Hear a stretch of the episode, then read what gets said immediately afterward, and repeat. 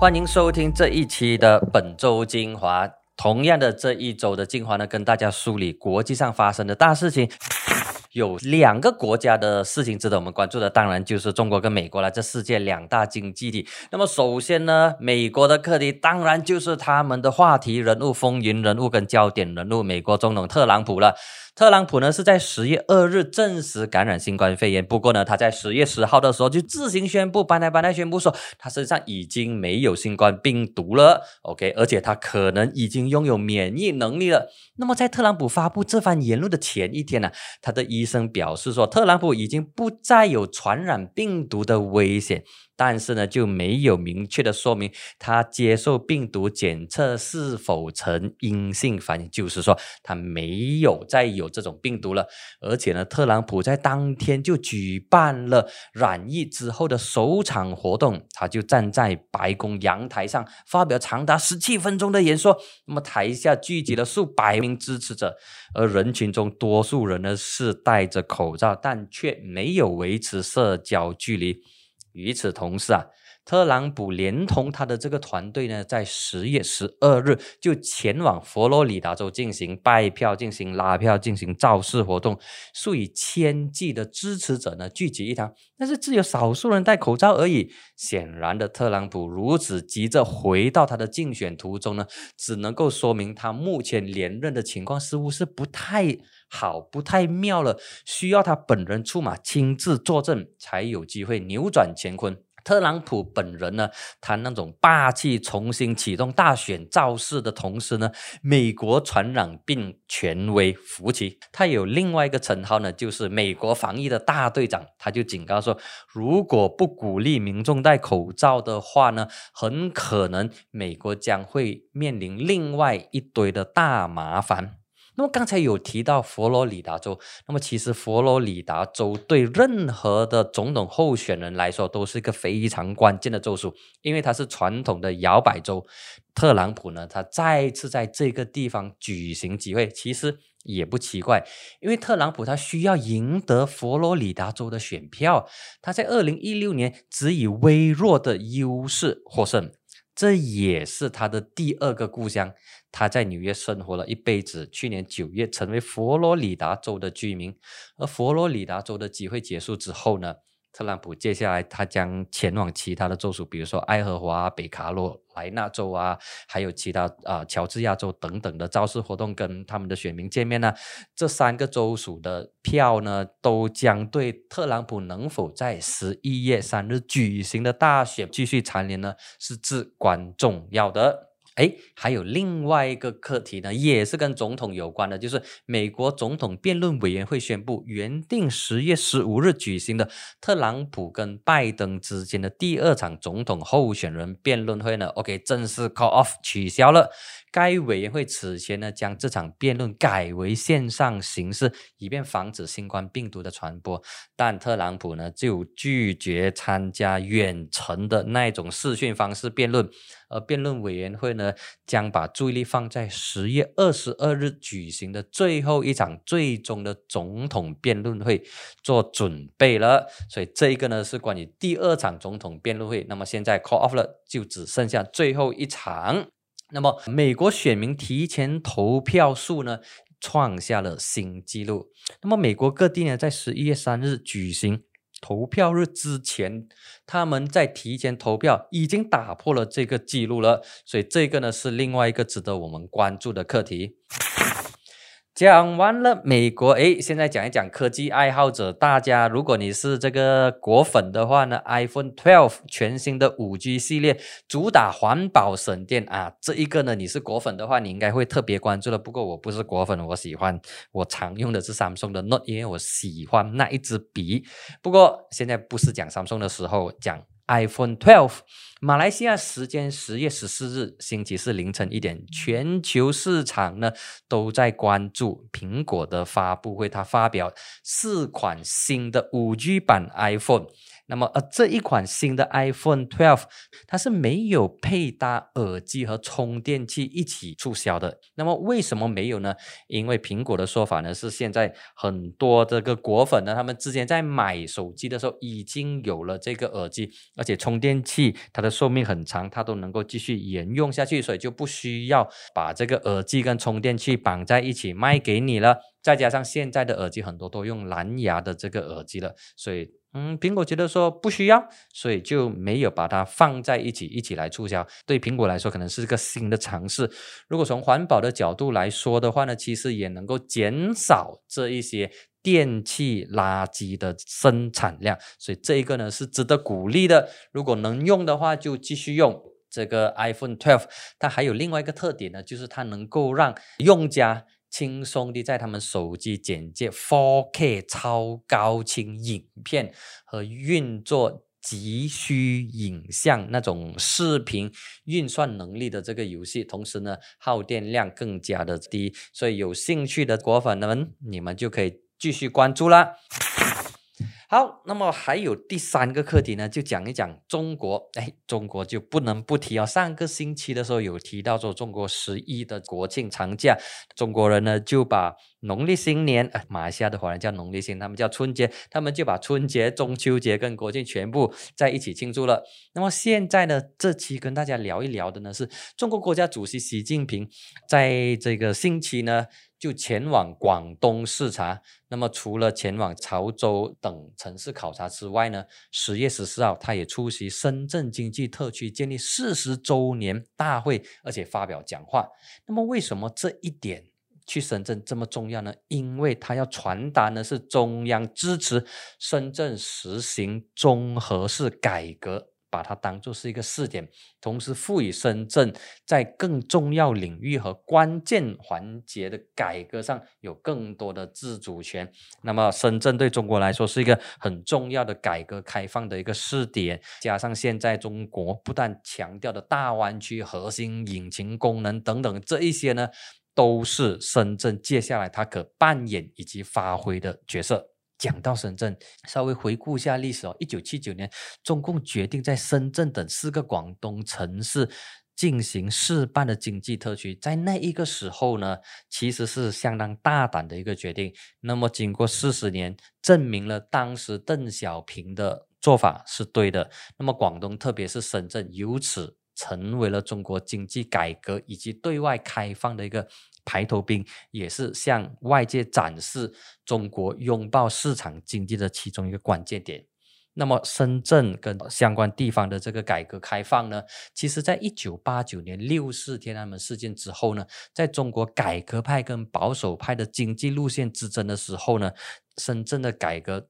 引起了很多的这个关注，所以在那个时候呢，邓小平在一九九二年南巡深圳跟珠海等地，发表了一系列的讲话，而且这个讲话呢，对中国来说是一锤定音，对日后社会主义市场经济发展呢，有着非常重要以及关键决定性的基础，确保日后以及现在。中国能够继续走向市场经济。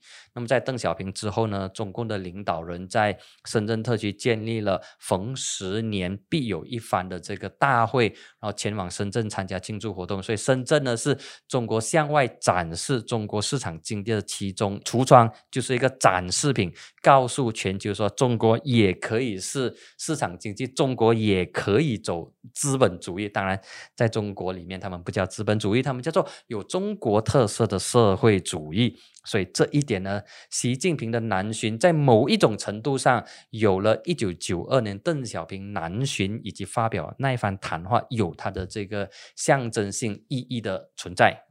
还有另外一则也要跟大家聊一聊的，就是中国央行呢，它发行的数字人民币就在习近平南巡时候，在深圳首次面向公众测试了。为这一个货币领域的最新测验测试，揭开了它神秘的这个面纱。那么，对数字人民币的另外一个称呼呢，就是 DCEP（Digital Currency Electronic Payment）。那么，数字人民币就是人民币了哈。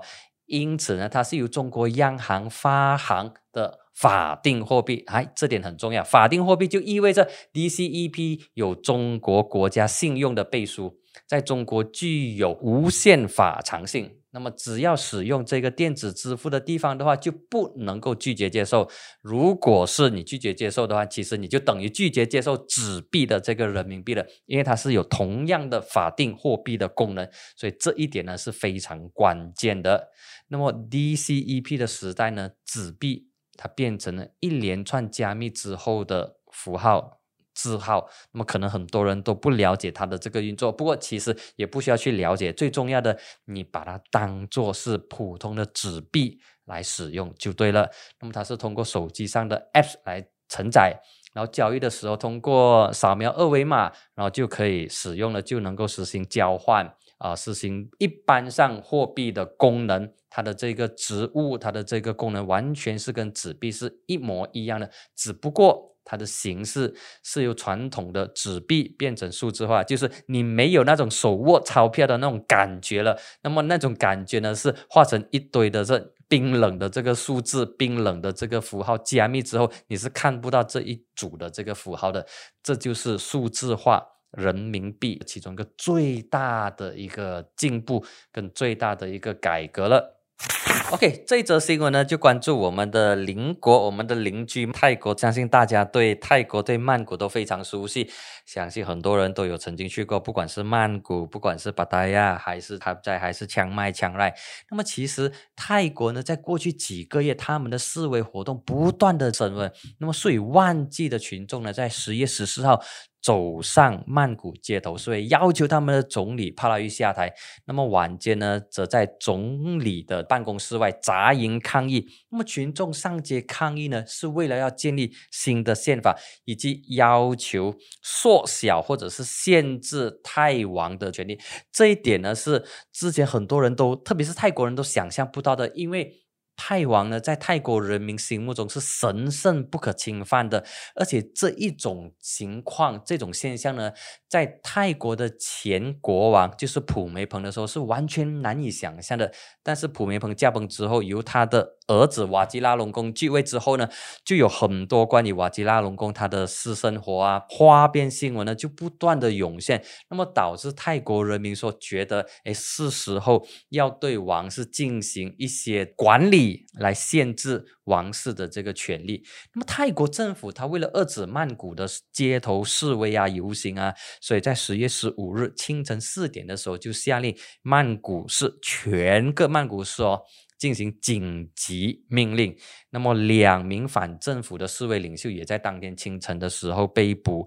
那么紧急命令之下呢，禁止大型的集会，并且允许当局制止人群、阻止人群进入他们的指定地点。那么关于泰国游行，我一直觉得说，马来西亚的民众其实。关注度很少，但不应该不关注。但我们呃，比如说马来西亚的华社很关注台湾的太阳花运动，或者是香港的民主化运动的时候，其实是我们也不应该忽略曼谷，因为曼谷的学生运动，他们的这个民主化运动呢，其实是很靠近马来西亚。除了地理位置之外呢，它对马来西亚的这个影响呢，也有它的层面，因为马来西亚跟泰国呢都是君主立宪的这个国家，唯一的差别呢就是泰国的这个学院从三十年代然后到七十年代都非常的蓬勃，而马来西亚的学生民主运动呢是七十年代的时候是非常蓬勃，那么后来在一九七三年、七五年。这个大专法令制定之后呢，整个学生运动就被挤压，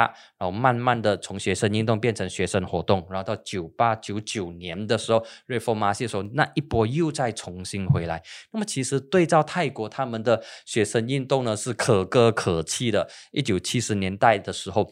泰国年轻一代要求民主和自由的声浪不断的高涨，那么面对当时的军政府那种独裁呀、统治，还有政治的贪腐，那么学生终于忍不住了。一九七三年六月时候。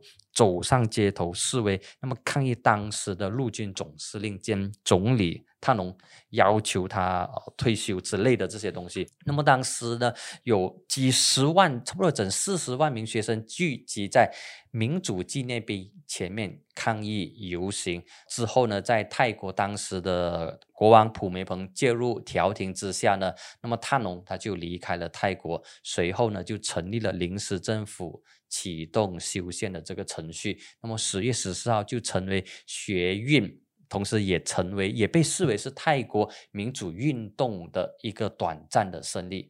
那么，今年二零二零年泰国的这个抗议行动的这个背景呢，是从七月以来，在全国掀起了那种嗯学运的这个浪潮哦。这时，学生团体呢第五度的在街头上发起大规模的示威游行抗议啊之类的这些东西。那么，呃，在这一场的。示威抗议游行之下呢，有一群学生组织，他们叫做自由青年，是 Free Youth。他在七月十八日就在民主纪念碑前号召千人抗议，呼吁修宪、解散国会，然后停止骚扰异议人士。那么这一个动作呢，获得很多民众的支持，同时呢，也成为自二零一四年军事政变以来最大规模的抗议。可能里面有一些细节，马来西亚的朋友不太熟悉或者是不太了解。不过重点呢，我是认为应该要关注泰国的这一场学生民主运动，它的这个启发。性是相当强的，因为泰国跟马来西亚都是君主立宪，而且这一次泰国的这个血运呢，明显的是冲着两个单位而来。第一呢，就是他们的首相帕拉育；第二呢，就是针对王室。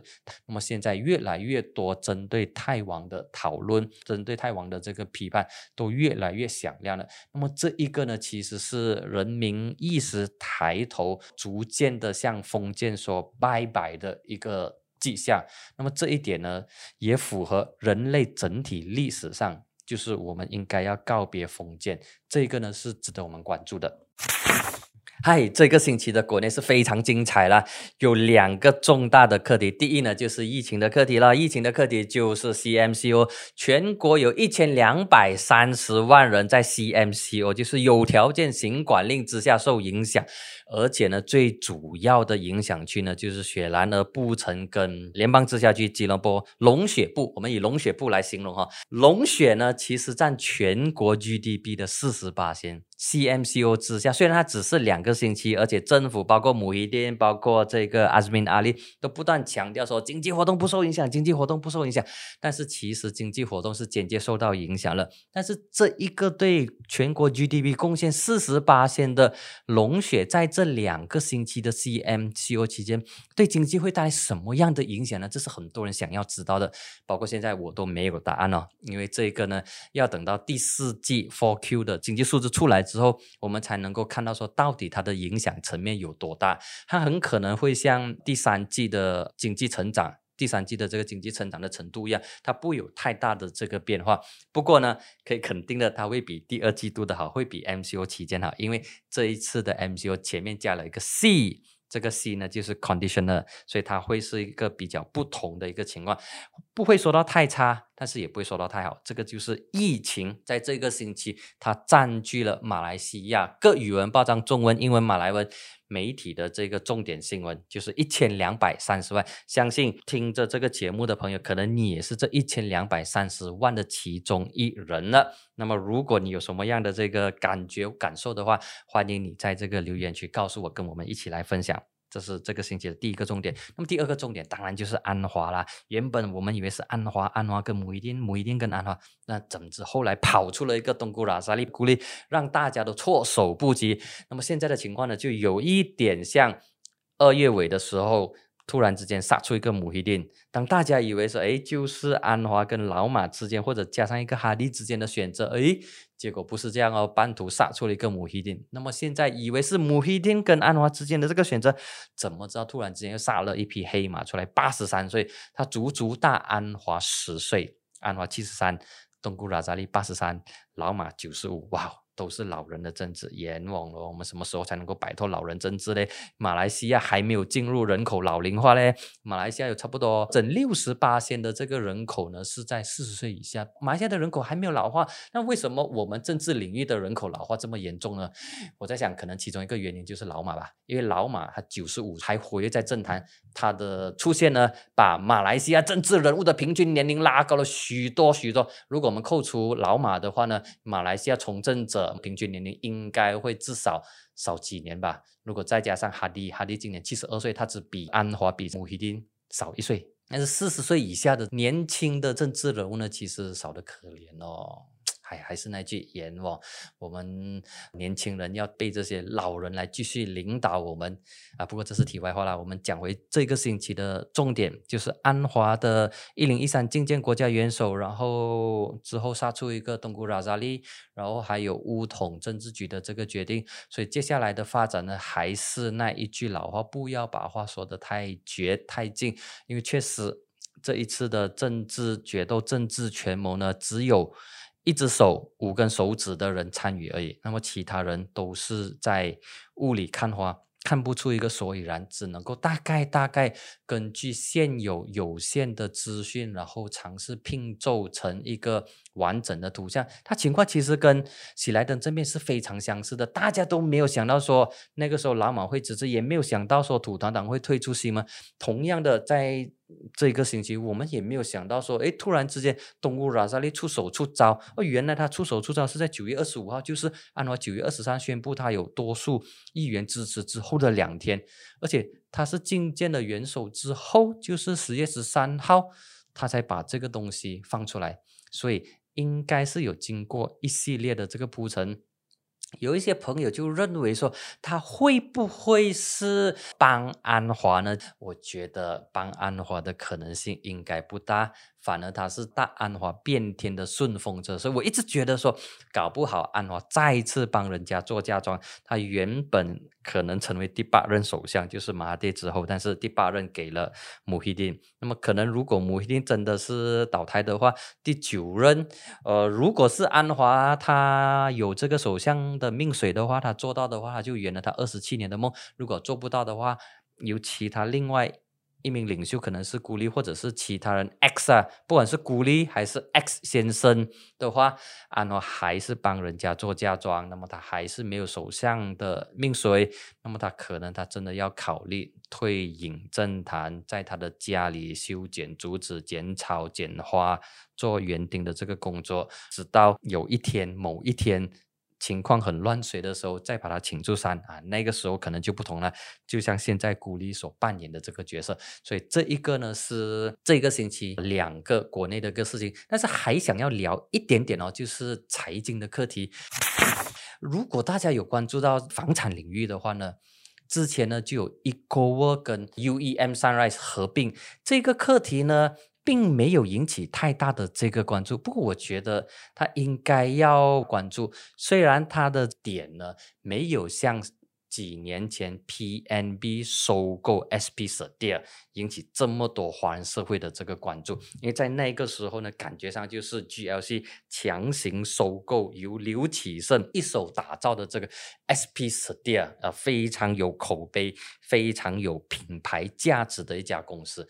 那么，呃，刘启胜被他的这个 SP 设店被收购之后，他就成立了 Eco，简称 EW，在短短的时间内，他购买很多的地皮，然后。会在短时间内把那个口碑、把那个品牌建立起来。那么，因为在过去几年，它的这个发展的速度非常快，然后在这一次新冠病毒疫情之下呢，就出现了财务的危机，然后就 UEM Sunrise 出手进行了股权交换啊，share swap 的之类的东西。不过，现在媒体所掌握到的两家公司合并的资讯不多，普遍的这个感觉就是 UEM Sunrise 去拯救 ecowork。为一个我注入一笔钱。然后就把 e g o 出牌，但是有一些朋友在 e g o 工作，也有一些朋友去买 e g o 的这个 project，所以他们私底下就跟我讲说：“哎，say for 咯，现在 UEM Sunrise 收购了之后 e g o 的这个 standard 还在不在？我漂亮的这一个 landscape，我的这个湖泊，我的这一个花花草草树木还在不在？我的这个亭子还会不会受到很好的这个维修之类的？”我的个同学他之前在 e g o 他工作，他讲其实你不需要担心，因为当 UEM 它收购 Sunrise，因为 Sunrise 它的这个 project 最著名的就是它发展 Monkiara。其实现在你看回去，Monkiara 它的这些 condo 它 manage 也不错啊。就说 UEM 它收购了 Sunrise 之后，它并没有把 Sunrise 的招牌给搞砸了，他们的 condo 它的这个价值还是不错啊，还是维持的相当好。所以呢。啊，不需要太过担心。确实是我能了解 Ecoword 的买家住进 Ecoword 的这个 housing scheme，它的这个花园，诶，你花了几百万去买他们的房子，你是因为刘启胜，然后同时也因为 Ecoword 你相信 Ecoword 这一群专业的人士能够把你的家园打理得很好。那么现在 UEM Sunrise 进来之后呢？E UEM Sunrise 它是属于 GLC，OK？那么它到底会不会？缅甸 eco 的这个水准呢，大家心里面都是十五个吊桶七上八下，觉得说我的 property 的这个价值会不会跌？那么接下来我的环境会不会受到影响？现在呢，有一点言之过早。不过如果我们参照之前 UEM 它收购 Sunrise 的话，基本上不需要太过担心。毕竟对于 UEM Sunrise 来讲说。一个我这一个品牌如果搞砸的话呢，对他们来说，他们也很难向他们的股东交代，因为这一个是会生金蛋的鹅来的。如果你没有好好的保护它的话，那么其实不算一个称职的专业管理人，所以不需要太过担心。但是我也不知道说接下来的发展的情况会怎样。不过现在所知道的呢，就是如果这个收购完成的话，那么一个我将会出牌。不过。刘启胜的 Eco International，哎，就不受这一次合并、这一次的这个收购的影响。就换言之，Eco International 在 Australia 或者在伦敦的这一些 project 呢，还是会继续的以 Eco International 的啊公司跟品牌继续的维持下去。好，那么本期的每周新闻重点呢，就跟大家分享到这里。那么。关于 EcoWorld 跟 UEM Sunrise 的这个课题呢，我会持续的跟大家关注，因为我也很关心这个课题。谢谢。